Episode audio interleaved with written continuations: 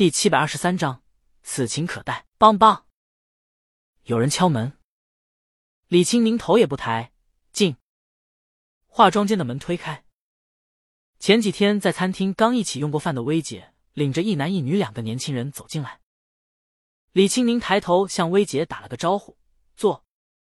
然后，他低下头继续操作手机。薇姐本来要说话，见他专心手机，就探头瞥了一眼，正好看到手机上的游戏画面。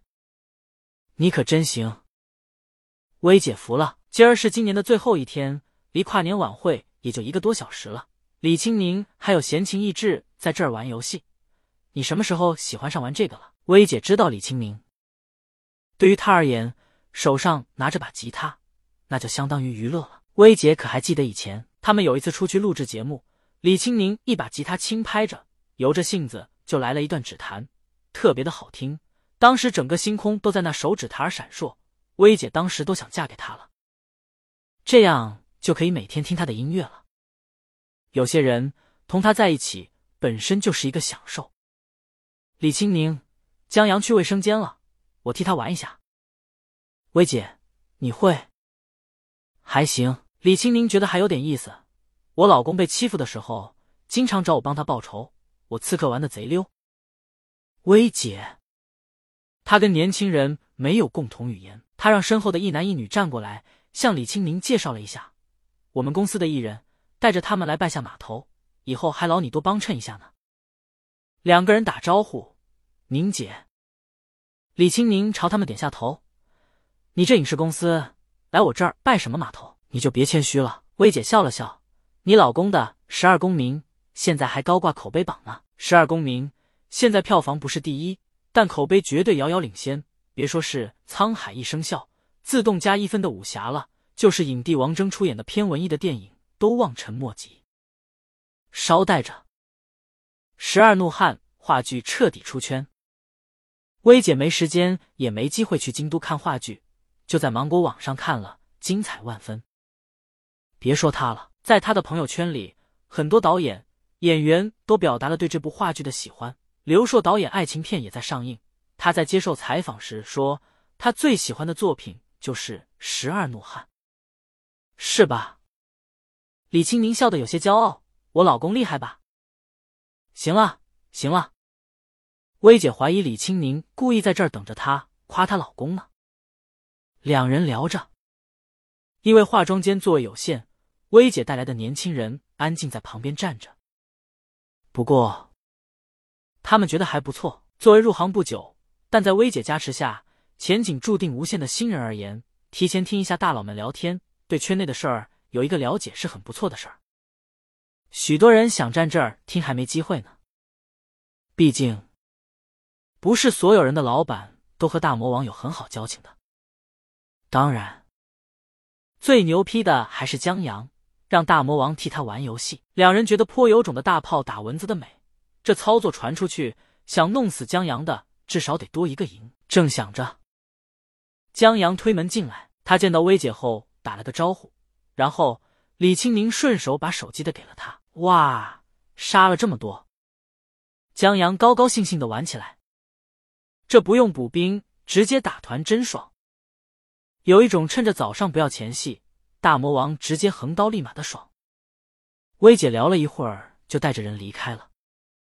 他待会儿也要演出呢。接着就像约好了似的，断断续续的有人过来拜访李青宁，以至于江阳游戏都玩不下去了。刚才前期拿了很多人头的那局游戏都输了，你这里有找的？李青宁不是很认同，他现在造型已经做好了，问江阳好不好看。江阳抬头看了一眼，怎么这么帅，都快帅过我了。李青宁这次不穿裙子，而是下半身破牛仔裤，上半身短 T 加格子衬衫，把江阳最喜欢的马甲线都隐约露出一点。两首歌都要用到吉他，李青宁把头发合拢，向化妆师比划了一下。穿裙子不方便，演出也快开始了。江阳从化妆间出来，溜达到了前面。现在入场的观众已经很多了，热热闹闹的喧哗，把体育场铺了厚厚一层。他找到自己的座位坐下，然后发现旁边身后的歌迷们都拿着应援棒、灯牌或者挂灯的横幅，以鲤鱼的居多，恍然之间还以为这是大魔王演唱会呢。江阳一看，这不行啊！他自己的老婆不说比他们支持的更好吧，但至少也应该有所行动吧。只是现在出去买灯牌已经来不及了。江阳左右看了看，忽然看到一个兄弟在低头看平板。平板好啊，平板可以做滚动屏幕。江阳凑了过去，这兄弟是平头，额头还有一道疤，看起来挺凶的。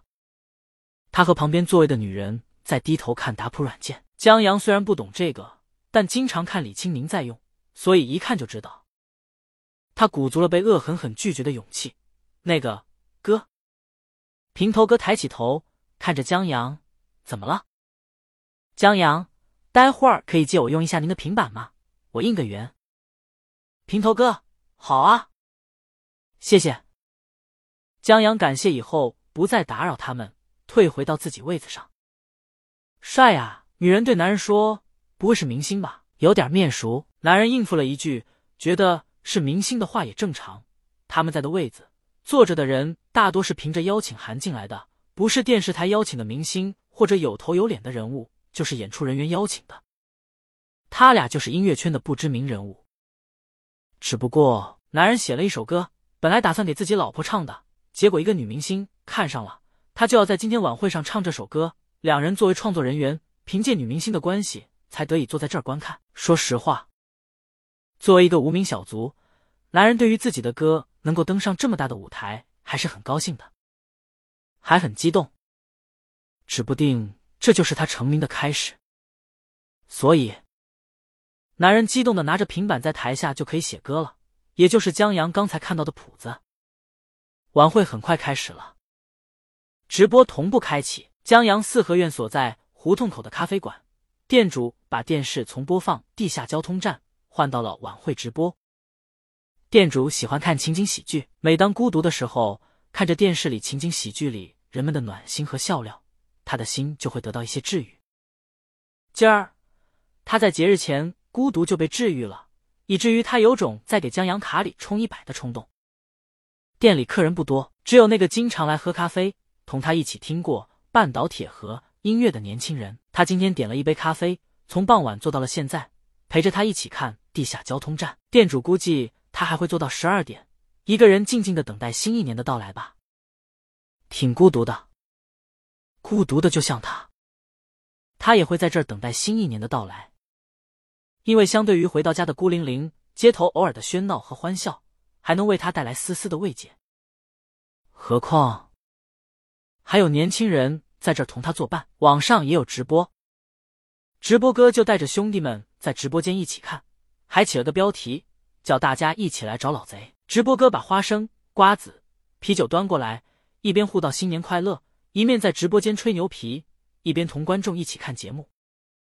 他还不忘举起啤酒敬直播间观众一杯，顺便祝老贼一杯，感谢他让我们再次相聚。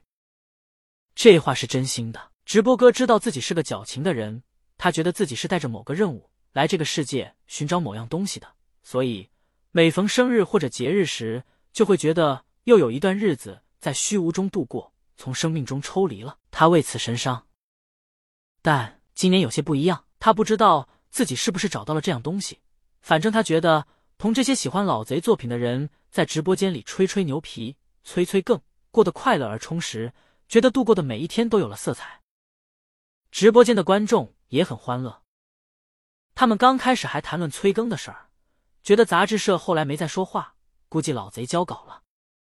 兄弟们不能胸软啊，老贼可是宁可拿着手机拍车也要拖更的人。